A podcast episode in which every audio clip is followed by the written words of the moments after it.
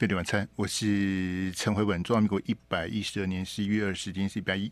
那这个礼拜是我们中选会总统跟立委这个登记哈，从礼拜一到礼拜五哈。那四年一度最重要的选举啊，在这个礼拜要决定总统跟立委的这个候选人哈。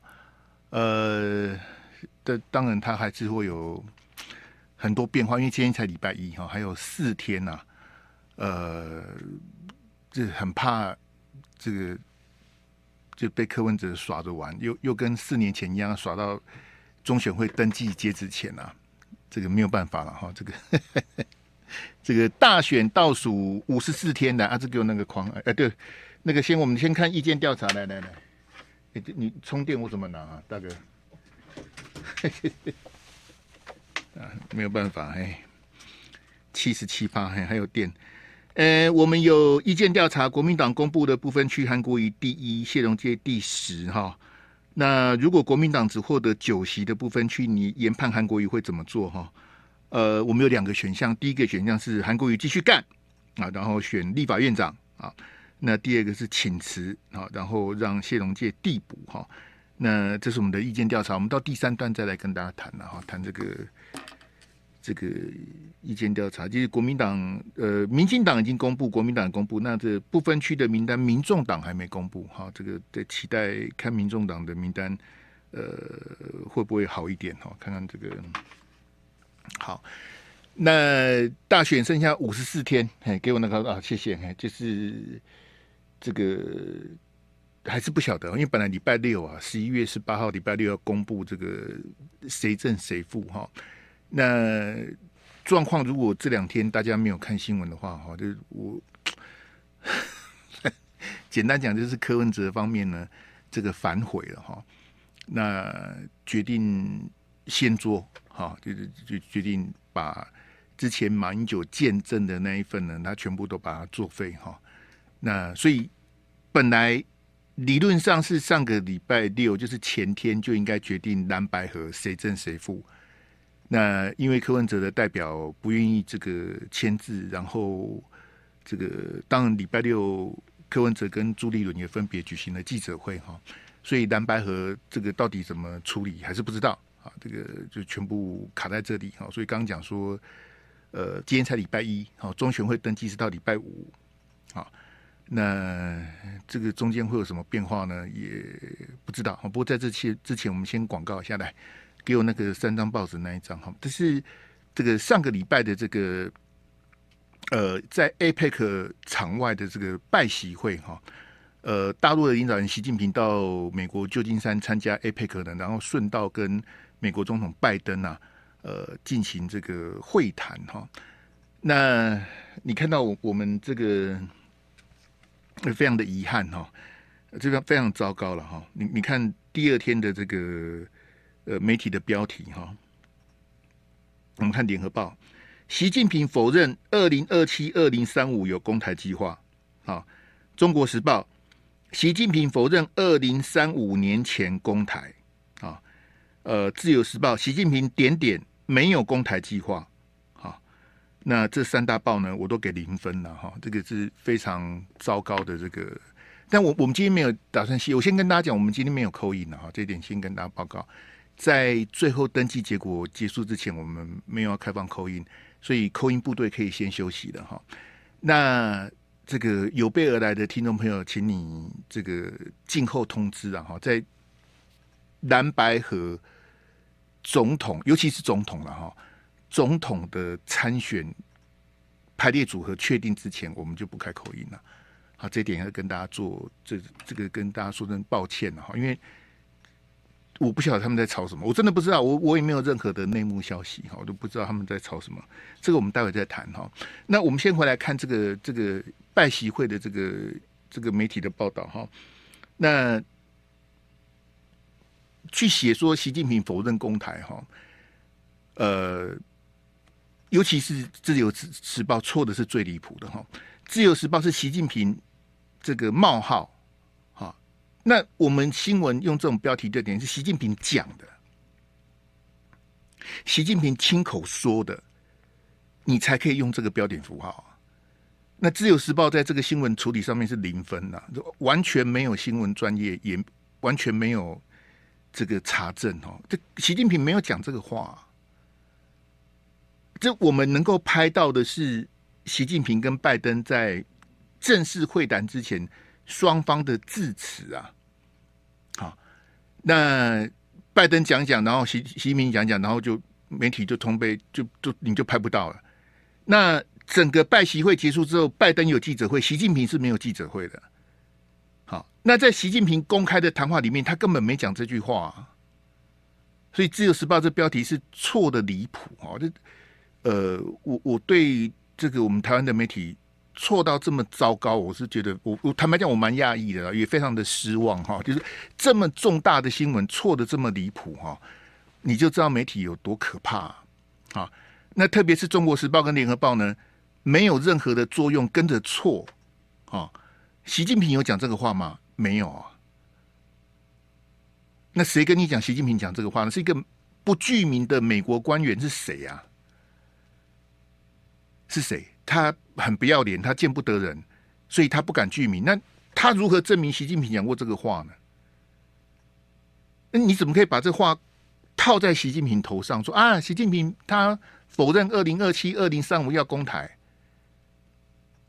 那你看大陆的官媒，好，比如说央视、新华社、人民日报，他们都没写啊。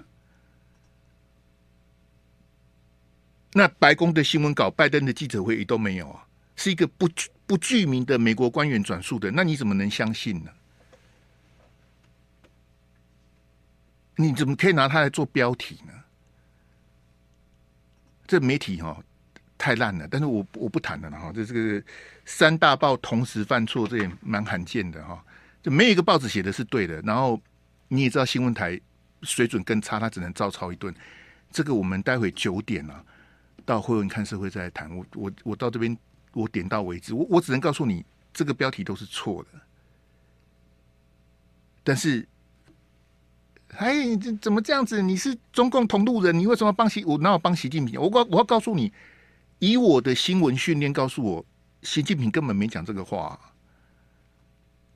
你不能把不具名美国官员讲的东西拿来当成标题呀、甚至把这个话塞在习近平嘴上，像《自由时报》这么没水准的标题，那一定是错的，基本的查证都没有。那那这样子很简单，大家哇。干嘛担心？这个叫做什么？这个叫做认知作战啊！这样各位同学懂我意思吗？那头戴清德没关系啊，习近平已经否认没有攻台计划啦。头头戴清德有什么关系？就是你总统大选你投谁都无所谓，因为习近平已经说他没有要攻打台湾呐。然后呢？然后呢你就以为是真的啊？啊！大家就一传十，十传百。哎，习近平没有攻台计划，谁讲的？啊，联合报写的啊，中国时报写的，自由时报写的啊，对不对？三立讲的啊，民视讲的啊，等等其他那报啊，立马好的，等其都供啊。电视、报纸、广播、网络全错啊！大家很开心哦。习近平否认有攻台计划，干嘛谈九二共识？对不对？干嘛讨论那个什么兵役什么的？总统大选不用谈这个。习近平已经否认他要打台湾呐，这个就是叉叉美国官员放的这种恶毒、错误、谬误的讯息，台湾的媒体全部买单呐。我看还有大学教授在写读者投书，在写什么呢？你你在大学当教授，你看不出来这新闻是假的吗？那 你当什么大学教授呢？你你这样怎么在大学教书呢？啊，然后大大家错的很开心哦。那基本上这种就是，唉，没救了，没救了。大家就人云亦云啊。习近平没有说要打台湾呐，二零二七没有，二零三五也没有。啊，那那那这样子，我要告诉蔡总统，那兵役又恢复四个月就好了。他都他就没有说要打台湾的，你兵役延长一年干嘛？你有病吗？大家都反对啊，没有人要当兵当一年呐、啊，那你为什么当一年就当四个月就好啦？对不对？那个曹兴成跟沈博洋，你们那个黑熊学院可以解散呐！啊，习近平的功就就没有打台湾，你训练个叉叉啊！告诉拜登政府，那个军售我们都不买了，那些破铜烂铁我都不买的。他没有要打，你买那干嘛？你买的也打不赢了，干嘛买？啊，立马好了，把那个买军售的钱拿来大家分一分，不是很好吗？他又没有要打你，你买军，你那的菲律宾会打你吗？还是日本要打你？你是你惊啥？习近平否认要打台湾呐、对不对？君子一言，快马一鞭。习近平讲的，我们就把这报纸，对不对？收集起来，等到解放军打过来的时候，不拿报纸给给他看，说：“哎，你们习近平说不打我们的、啊，二零二七、二零三五之前都不打我们的。”你习近平讲的，你去跟习近平讲啊，到底在存什么啊？大家都啊，那人云亦云呢？那有，其实这种东西，大学教授都没有办法判断哦。哎，就让我想起那个中天的那个文旦的冤案，另外一个大学教授啊，好、哦，他说中天这个文旦的事情没有查证，那个是那个是现场民众开讲，这怎么查证呢、啊？你岂别查证上面叉叉，还是农友口误？讲错的那要查证什么啊？啊，你还在大学教书，还教新闻传播，你笑死人了！你连中天那个文旦是个冤案都不晓得，你还好意思大学教书？我去教好了啦，你根本什么都不知道啊！啊，农友口误讲错，当场中天就更正了，这样罚一百万啊，最后被关台啊！阿、啊、力大学教授马蒂盖朗人云亦云啊，这个中天新闻没有查证。查证你个什么？他当场就更正了。哎，我懂。那这个就是国之将亡哦，必有妖孽。贝蒂晚餐，我是陈慧文。我们最后一段会来讨论国民党的这个不分区的名单。我们今天有意见调查，我先跟大家解释一下哈。呃，不分区的立委是不能罢免的。好，然后不分区的立委请辞是不用补选的。好，那不能罢免嘛？那他请辞怎么办呢？就后面的递补就好了。好，不分区的规定就是这样子哈。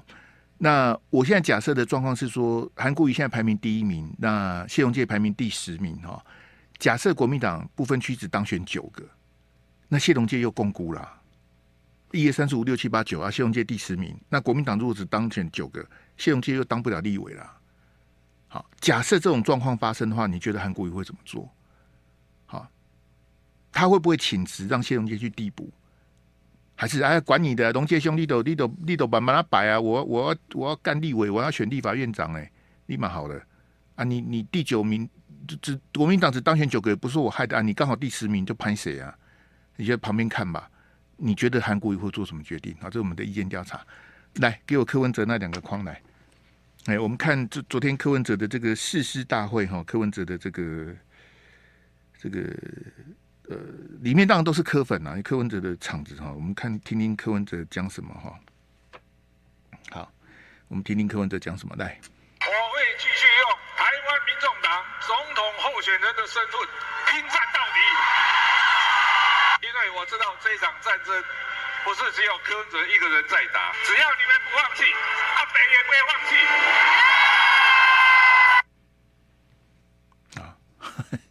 因为是在室内了哈，一个一个体育馆。那说有人说四千，有人说六千，我是不晓得多少人了哈。那当然都现场当然都是民众党的这个基本咖啊，非常的嗨哈。那柯文哲说他要以民众党的这个这个总统候选人身份，这个拼战到底哈。我们来听，这是昨天是十一月十九，我们听听看八月十一号他讲什么。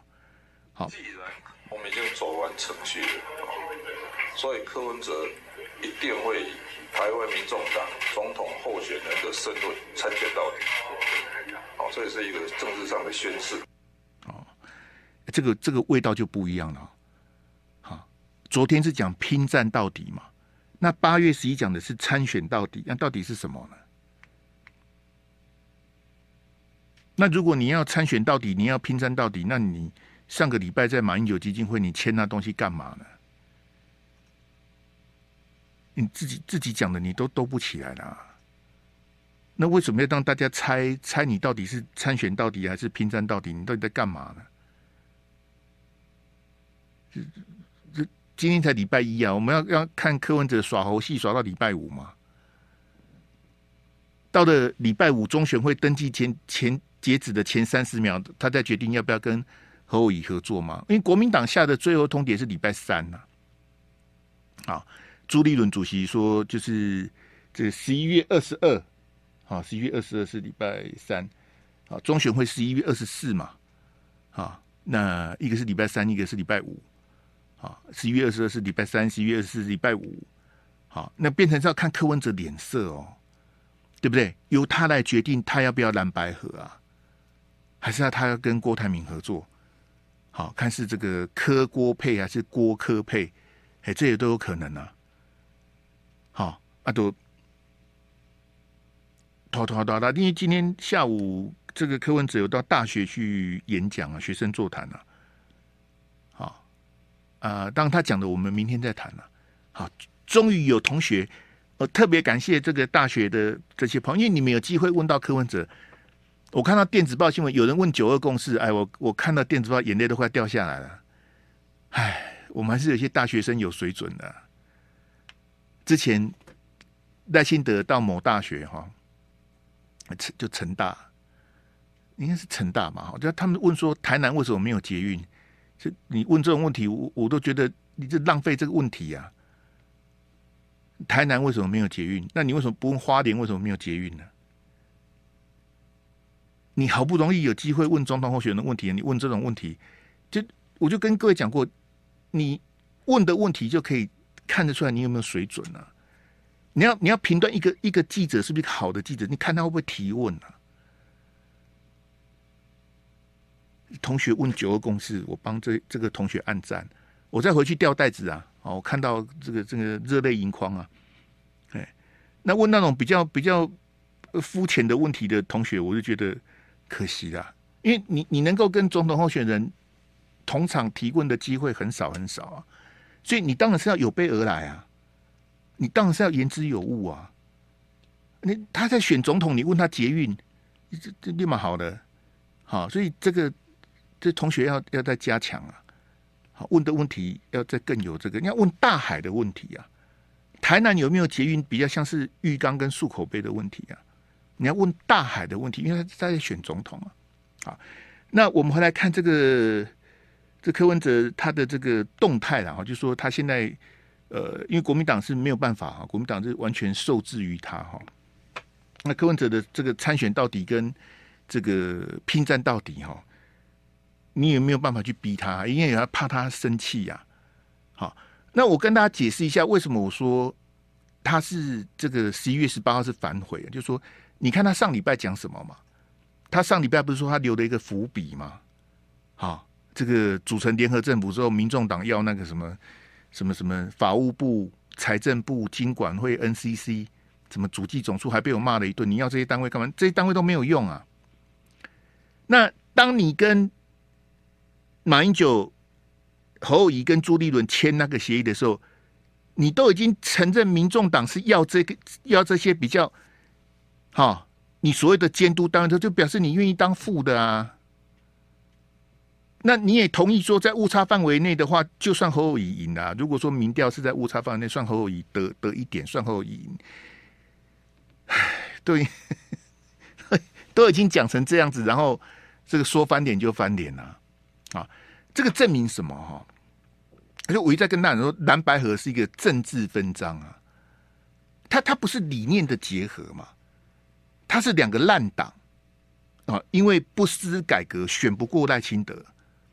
也不敢自己选去挑战民进党，然后想到一个最偷懒的方法，那就蓝白合吧。好，那所以各位听众们也了解我一贯立场，我是反对蓝白合的。好，今天柯文哲还在大学讲说，民众党跟国民党 DNA 不一样，你要讲几遍啊？那既然 DNA 不一样，他就看不起国民党，那你干嘛还还要吸国民党的奶水呢？当你在讲出 DNA，因为他比较自豪，说他觉得民众党比较进步，民众党比较怎样怎样，他很自豪。那你就不要跟国民党合作，那我也不要去去骂朱立伦跟侯友，因为这两个都不配啊。今天国民党走到这个地步，不就是朱立伦跟侯友一手造成的吗？那当朱立伦跟侯友选到失魂落魄的时候，马英九跟韩国瑜还出来补刀，说他们赞成柯文哲的全民调。那马英九跟韩国瑜你们在干嘛呢？朱立伦跟侯友宜在前面谈判，你们两个在扯后腿，然后大家一再退让，一再演戏，然后本来上个礼拜六就要公布的，然后吵成这样子。我再给大家听一遍哈，你你听听看柯文哲讲什么，就你要去看这个人，快一共哎哦，因为姚立明老师他讲那个，我我也很同意啊。哦，姚立明说哈。不要看柯文哲讲什么，看柯文哲做什么。好，这一点我我这个从姚老师这边学到很多。姚立明啊，他说不要看，不要听柯文哲讲什么，要看柯文哲做什么。姚立明的话是值得大家去思考的。你不要听柯文哲讲什么，你看他做什么。好，我们来听柯文哲昨天在民众党的这个场子啊。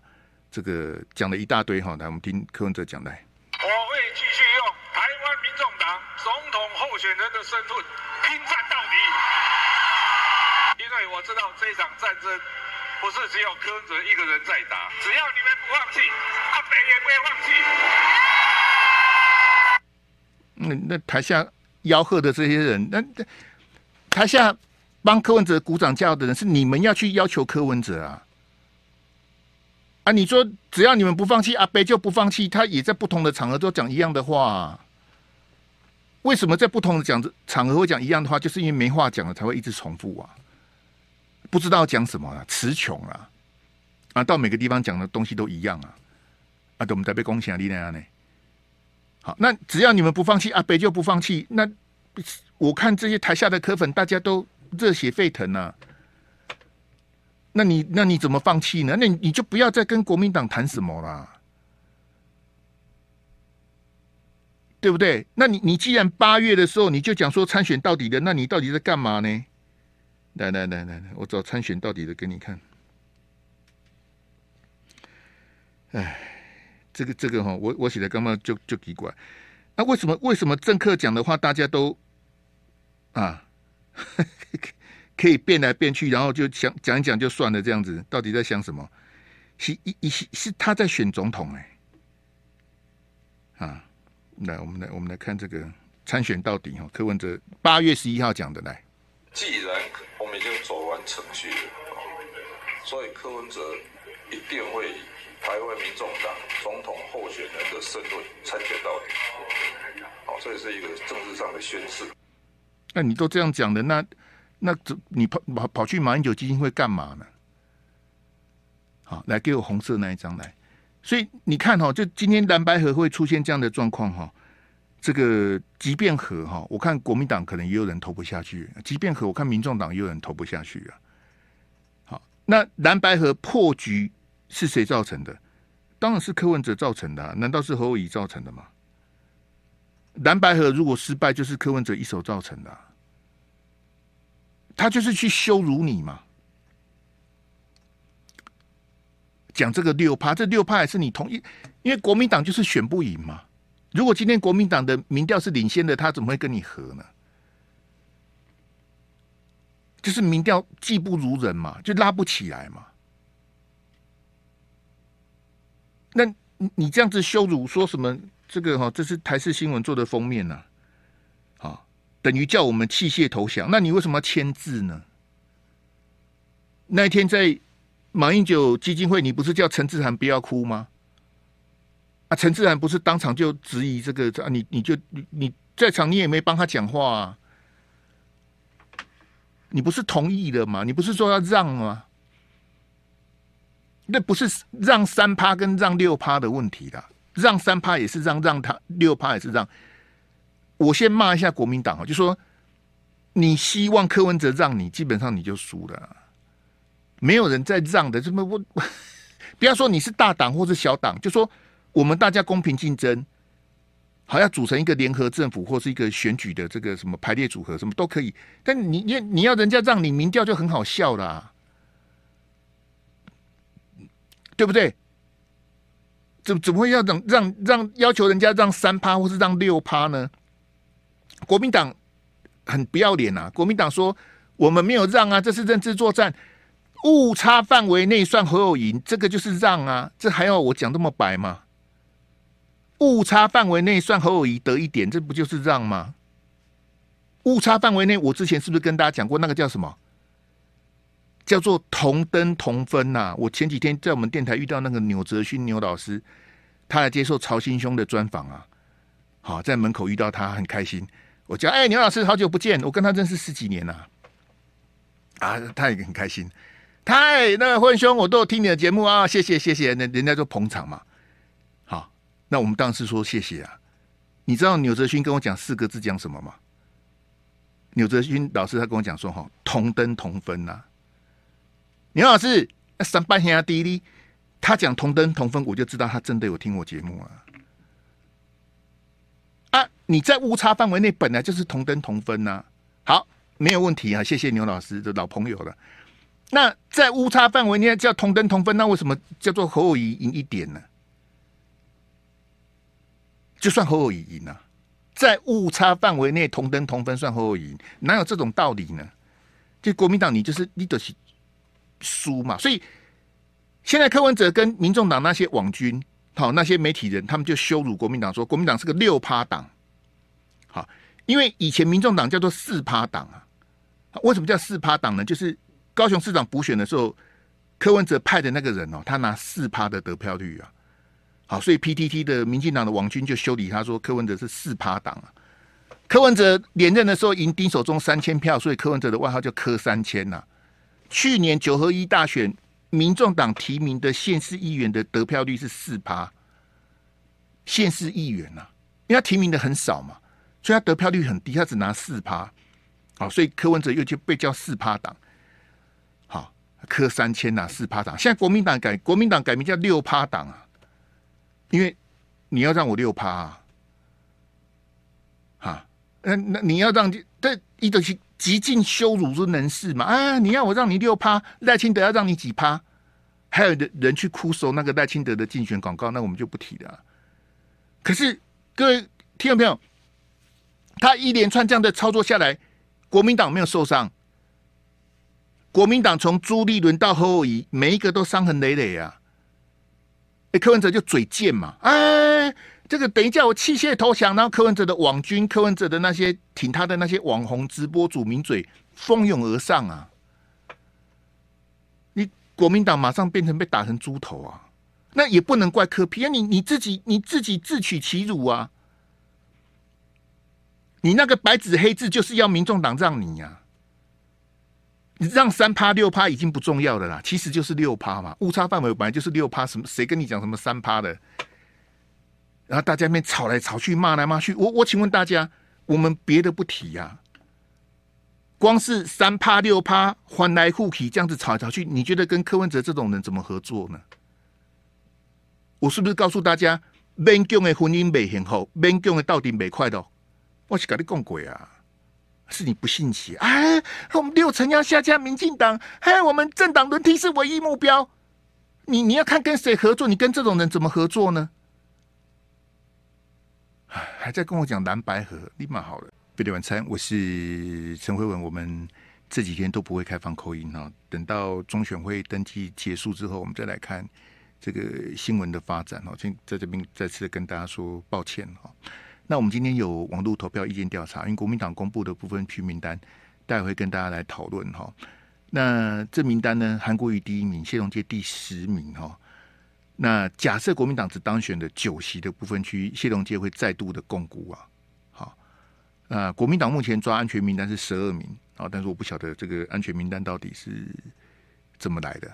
好，那我刚刚是假设一个状况，假设哈，假设国民党只当选九个，那韩国瑜会继续干立委，好干部分区，然后呢，这个选立法院长，还是他会请辞，把这个部分区的位置留给谢龙介，让给谢龙介。请大家参加我们的这个这个意见调查哈。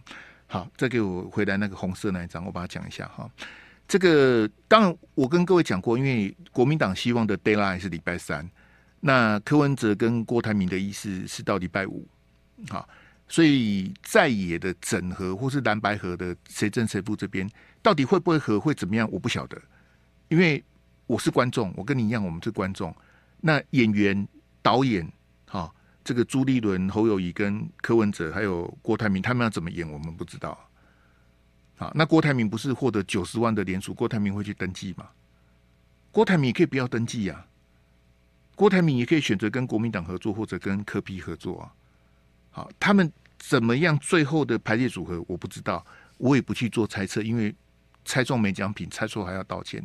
但是我要告诉大家，你这样子选哦，基本上国民党是未战先败啊。你你孱弱到要靠柯文哲的合作，你才有办法去打赢赖清德。基本上国民党已经输了。啊，只是国民党他不愿意去面对，也不敢去面对啊。好，譬如说我们看国民党的部分区名单啊，这回正常画面给我，看正常画面哈。朱立伦说家贫如潮哈，那这名单呢非常的丑陋啊。好，我先跟大家解释一下哈，为什么我们会有不分区立委啊？不分区立委的用意是什么？不分区立委不是政客的疏洪道啊。不分区立委是政党的代表，那我们去学德国去抄这个不分区立委的目的是什么？我我解释给大家听啊。有些人他是没有办法选举的，他也不会选举。譬如说，呃，社运团体、劳工团体，好，我没有人啊，我也没有钱啊，那我也从来没选过啊。那我我们这种弱势团体，我们是。没有办法跟那些政客、跟那些政治家族比拼的嘛，所以我们没有办法选区域立委嘛。我们当初做不分区立委这个制度的设计，就是希望说让弱势专业的，好，譬如说我刚刚遇到这个李宏源李部长，好，那他是有专业的，像李宏源他就是很适合当不分区的。你你叫他选举，你叫他去博诺，他他弟弟比较适合啦。李宏源的弟弟我也认识。李宏源的弟弟就比较，嗯，他他他他下回输一块呢，比较 social 那一种的李红军呐、啊，我好久没遇到李红军了。李红军比较他他搞博诺啊，啊，李宏源都他勾引呀。好，所以我们拿他兄弟来讲的话，李鸿源部长他就很适合，以他的专业，他当不分区立委很适合。可是李鸿军去选区域啊。去跑红白帖啊什么的，一都看看搞一都啊，看看搞搞搞搞哪哪来哪去呀？啊，所以我跟大家解释，就是说部分区立委，他不应该变成是政客走后门的途径呐。说，哎，我我来安排你以后选县市长啊，现在让你当部分区，那是大错特错啊。那个跟不分区立委制度设计的本意是完全相反的。不是疏洪道，不是你的这个这个旋转门呐、啊，还什么？你你先当两年，然后两年之后你再去选县市长，那鬼扯啊！是他这个制度是要设计说，让弱势专业的人有机会去问政啊。那你你看到现在蓝绿白都走偏了嘛？就你看那些财团的正二代的，特别像国民党，既然排了这么多的正二代，很敢呐、啊。我我非常的诧异，国民党怎么会排这么多的正二代的？但你说有的在安全名单，有的在安全名单之外，他就敢排啊？朱立伦还恬不知耻的说什么什么家贫如潮，什么有史以来最好的名单，你好敢讲啊？除了我刚刚讲的那些政客的疏洪道之外，像柯志恩、谢龙介、苏清泉、王玉敏，他们都是这种疏洪道的性质啊。那正二代那就另当别论呐。对不对？潘维刚的儿子，哈，邱敬纯的儿子，李家进的儿子，温义霞的女儿，黄昭顺的女儿，还有一个是谁的女儿啊？哦，张荣卫的女儿。他有六个正二代，三男三女，他就就堂而皇之的，他就排到部分区里面了。那你怎么好意思跟我说这名单很好呢？啊，我跟各位解释哦，像韩国瑜中来给我那个。那个、那个、那个，先给我那个大小框那个哈。新北的法制局局长排第六名呢？为什么？你为什么排第六名呢？谢龙介排第十名，所以谢龙介不如你哦。那我请问新北这个法制局长，你对国民党的贡献是什么？我我完全不认识你啊！你对国民党有什么贡献？那你凭什么排第六名？凭你是侯友宜的，你排第六名哦。所以各位听众朋友，你要注意看哈。当侯友宜很坚持这个人要排到第六名，排这么前面的时候，其实他的位置比较适合什么？就假设侯友宜当选的话，他应该去总统府当。呃，副秘书长，像以前的罗志强或者现在黄崇彦那个位置，因为他跟侯友谊很好嘛。你应该是要入阁到总统府或是到行政院嘛。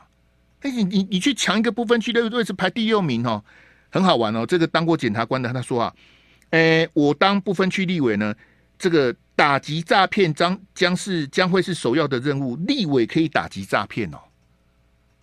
哎，我怎么不知道立委可以打击诈骗呢？那我改天遇到王鸿薇，我一定要把他痛骂一顿。你怎么不打击诈骗呢？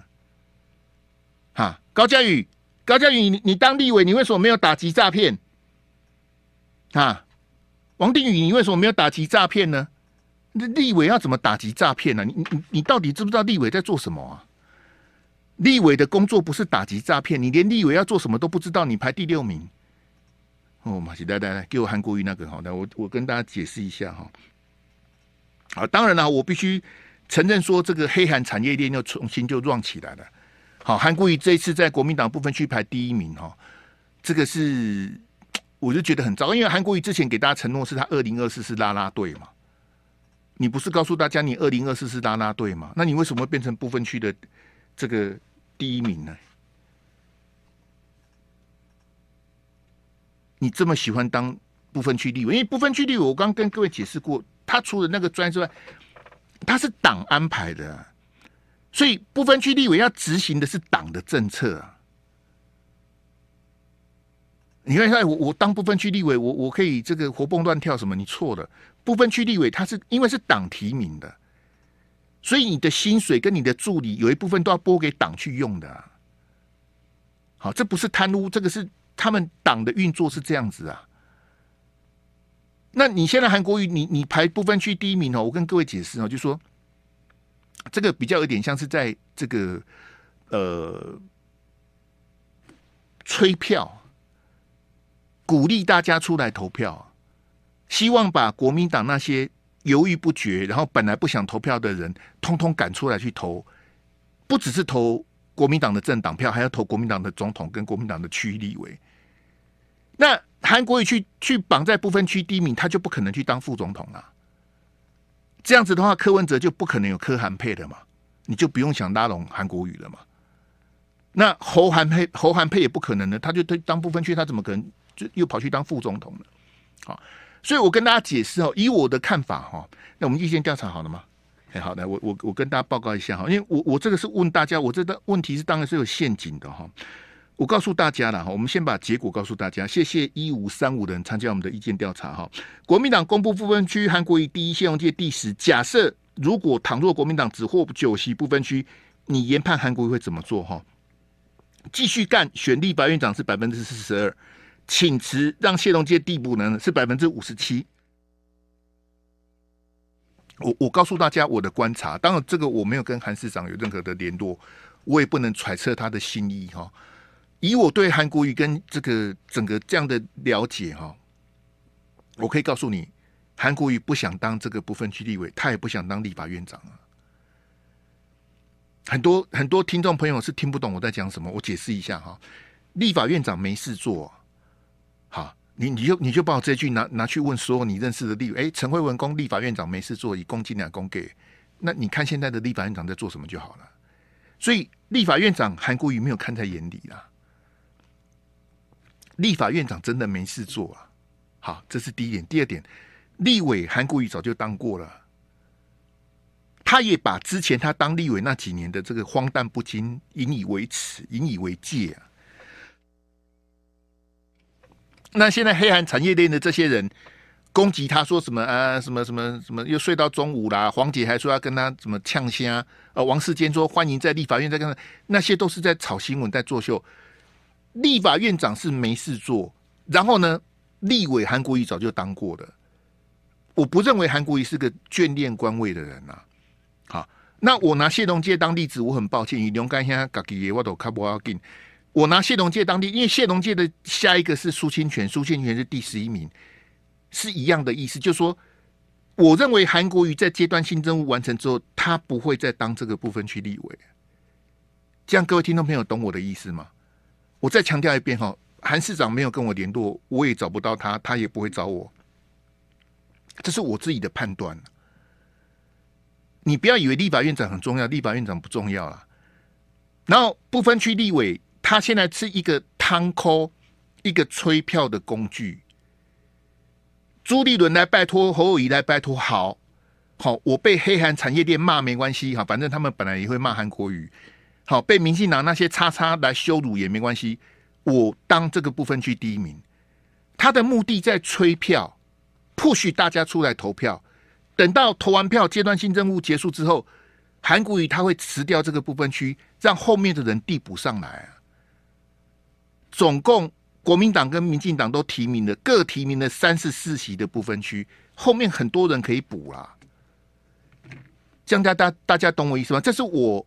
很直觉的判断，他不是想要当官的人，他想当官，侯友宜找他，就就当副总统就好了。副总统的位置比立法院长好多了啦。哎呀，副总统有国安特勤，立法院长都没有，立马好了，钱也比较多，利息低。立法院长是重看不重用啊，真正哎，姨妈，他如果真的眷恋官位，柯文哲找他，柯涵配他也好啊，对不对？之前。郭台铭的时候，对不对？郭台铭那时候不是还新闻说要找李嘉芬吗？大家看呐，好，这个，这是我的研判呐，不一定对的哈。谢谢大家，明天见，拜拜。